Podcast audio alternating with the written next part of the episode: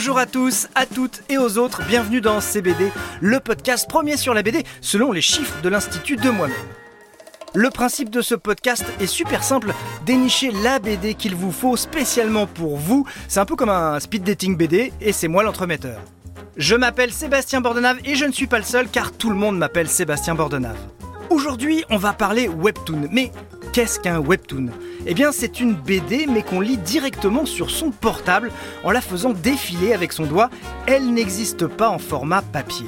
La BD que je veux évoquer maintenant s'appelle Colossal. Elle a déjà été vue par 6 millions de personnes en webtoon, même si, en réalité, vous pouvez désormais la lire aussi en version papier. Rutil, la scénariste, et Diane Truc, la dessinatrice et scénariste, ont fait un coup de poker. Elles ont d'abord publié intégralement leur BD sur Internet, gratuitement, puis elles ont cherché un éditeur papier classique. Vu le succès, neuf maisons d'édition étaient sur les rangs et c'est Jungle qui a décroché le cocotier, ce qui est plutôt logique. Jungle, cocotier. Colossal, c'est l'histoire de Jade qui veut être la fille parfaite dans une famille noble, mais elle veut aussi vivre à fond sa passion, la muscu. Du coup, on apprend plein de choses dans ce manga sur la musculation avec plein de conseils concrets. Par exemple, sachez que vous n'allez pas faire les mêmes exercices si vous voulez perdre du poids, gagner en force, gagner en endurance ou maximiser votre hypertrophie musculaire. Ce qui est fascinant avec cette BD colossale en particulier et souvent avec les webtoons, c'est que ce nouveau support a su s'adresser à un nouveau public qui a longtemps été négligé dans la BD papier classique. Ce public constitue pourtant 50% de l'humanité, ce sont les femmes. Et ça change tout, les personnages féminins sont moins stéréotypés, déjà ils existent, pas de sexisme et pas de mentalité masculino-masculine. Et c'est vrai qu'il existe moult expressions féministes directement issues de la BD.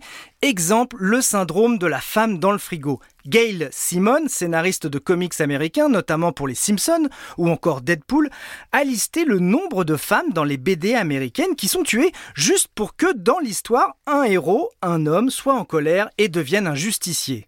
Souvent, l'homme est le héros, la femme, la pauvre victime sans nom, sans personnalité. Elle disparaît souvent dans un frigo, d'où le titre de ce syndrome, c'est le syndrome de la femme dans le frigo. Rutil, la scénariste de Colossal, nous explique qu'il y en a plein d'autres. Vous avez aussi le syndrome de la Schtroumpfette de Catapolite, donc qui est une euh, critique euh, new-yorkaise, où par exemple, dans un groupe donné, vous allez avoir bah, le Schtroumpf grognon, le Schtroumpf à lunettes, le Schtroumpf farceur, ils ont plein de personnalités différentes, et puis vous avez la Schtroumpfette, dont la personnalité est d'être Schtroumpfette, et d'être femme. Donc avec tout ce que ça implique, de la même façon que vous avez le fameux test de Bechdel, donc euh, venant d'Alison Bechdel, où effectivement ça vient d'un petit strip qu'elle avait, avait fait, où en sortant d'un film, elle disait, ben voilà, moi je, ne vais pas aller voir un film s'il n'y a pas au moins deux personnages féminins qui sont nommés et qui parlent d'autre chose qu'un mec. Euh, et en fait, j'ai pas vu un film depuis Alien euh, en 1989. enfin, c'était en 1979, je crois, Alien.